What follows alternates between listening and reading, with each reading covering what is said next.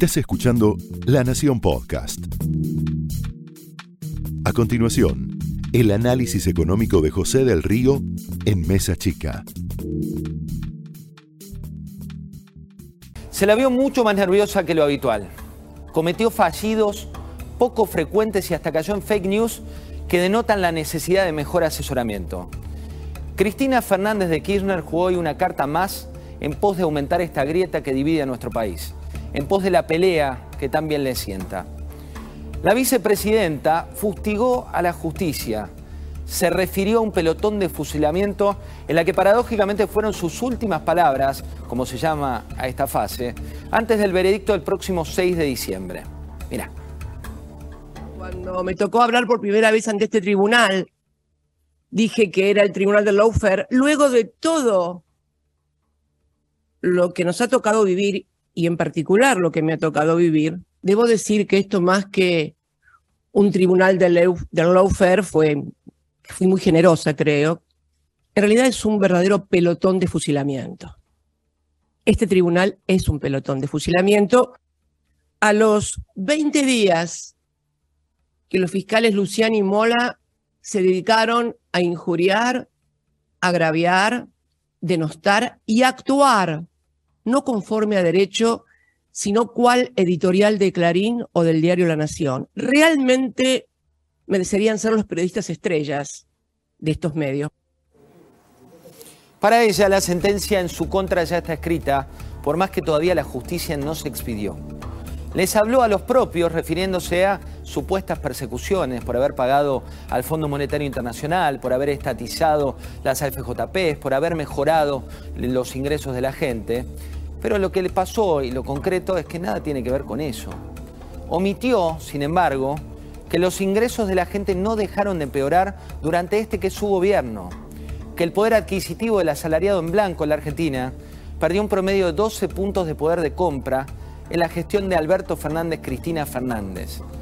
Que quien tiene un trabajo en negro vio cómo se le licuaron sus ingresos hasta un 25% y que lamentablemente en este, que es su gobierno, cada vez más gente pasa el umbral de clase media a la indigencia o la pobreza. No es relato, son los datos del propio INDEC, que por suerte en esta oportunidad ella no intervino.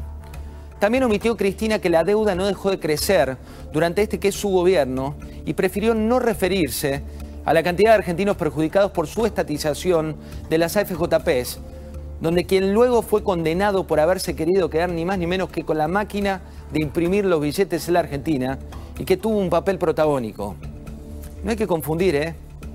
Acá los acusados no son los jueces, acá los acusados no pasan por los fiscales Mola y Luciani. Mira. La ves a Cristina. ¿Qué pasa el 6 de el martes que viene? Se inicia otra Argentina.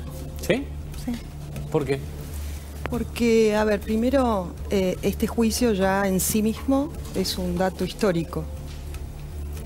Eh, yo reviso un poco la historia reciente de Argentina y, y nosotros, ¿no? Nuestra fuerza política. Carrió denuncia esto en el año 2008. Sí. Yo me incorporo a la política en el año 2007 Sí. y mirando un poco todo el proceso, ¿no? Lo primero que nos decían era nadie va preso, eh, roban pero hacen. Es muy peligroso que una vicepresidenta en ejercicio cuestione a los fiscales que la investigan y que los chicanee con que podrían ser periodistas estrella de la Nación o de Clarín. No se confunda. Ellos trabajan en la justicia, así como el periodismo independiente busca una y otra vez la verdad sobre los hechos que llevaron a nuestro país a ser hoy más pobre. El presidente Alberto Fernández interrumpió hoy también su nueva actividad cotidiana y envió un fuerte respaldo. Lo hizo vía Twitter a la vicepresidenta y dijo que comparte los argumentos expuestos por la mandataria esta mañana y cuando hizo su última intervención en este juicio por la causa de vialidad y aseguró que el tribunal que la juzga es un pelotón de fusilamiento. Ahí lo ves el tuit de Alberto Fernández que dice, comparto los argumentos de la vicepresidenta sobre la llamada causa vialidad.